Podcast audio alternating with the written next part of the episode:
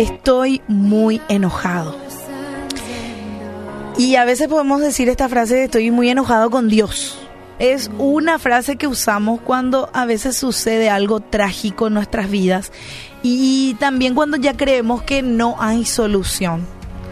Y yo entiendo que la situación que a veces atravesamos, eh, y bueno, esta situación en realidad de la pandemia, es una razón más para, para estar enojados a veces, pero si crees que Dios tuvo que ver en esto o fue una maldad del hombre. Por naturaleza nosotros estamos siempre predispuestos a buscar culpables para todas nuestras desgracias. Así es. Y siempre llegamos a esta misma conclusión y les digo porque yo ya pasé también por momentos difíciles. Y, y en algún momento siempre, ¿por qué Dios no estuvo allí? ¿Por qué la vida es tan difícil? Y podemos continuar con un sinfín de preguntas, pero ¿es culpa de Dios que las cosas no te salgan bien? ¿O son a veces consecuencias de nuestras malas decisiones?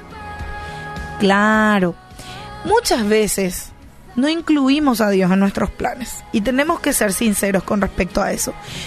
Lo hacemos todo a nuestra manera, a nuestro modo, tomamos decisiones y bueno, es cierto, también tenemos esa responsabilidad, pero de alguna manera incluimos a Dios en esas decisiones.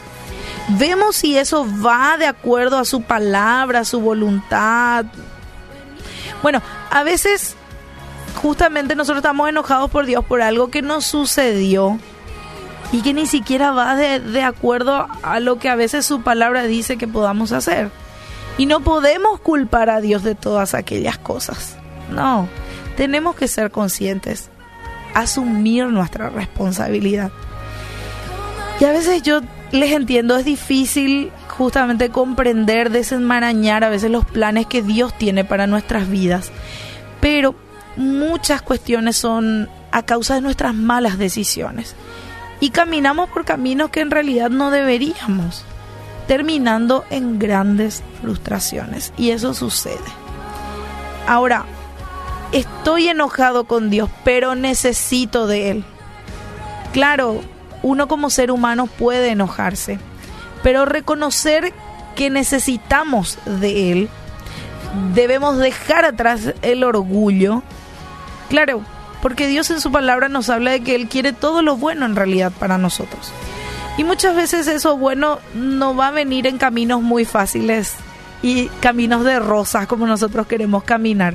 Y a veces no sucede eso. Así que hoy, por más difícil que sea la situación en la que te encuentres, y yo no sé en qué situación vos estás, pero yo te animo a confiar en Dios, a pesar de, si vos te das cuenta hoy que esta situación difícil que vos estás pasando puede ser una situación financiera, puede ser una situación de salud y te das cuenta que esa consecuencia de malos hábitos, por ejemplo. Toma las riendas, toma la responsabilidad y decirle, Señor, perdóname, porque a veces te culpo de cosas que no son tu culpa. Perdóname, quita todo este enojo, toda esta rabia. Deseo deseo, deseo conectarme contigo. Y justamente Dios te va a dar la salida para que puedas soportar. Ahora, Dios no necesita de, de tu perdón. Claro, nosotros necesitamos de su perdón. Así que ya no le des más lugar al enojo y busca reconciliarte con el Señor.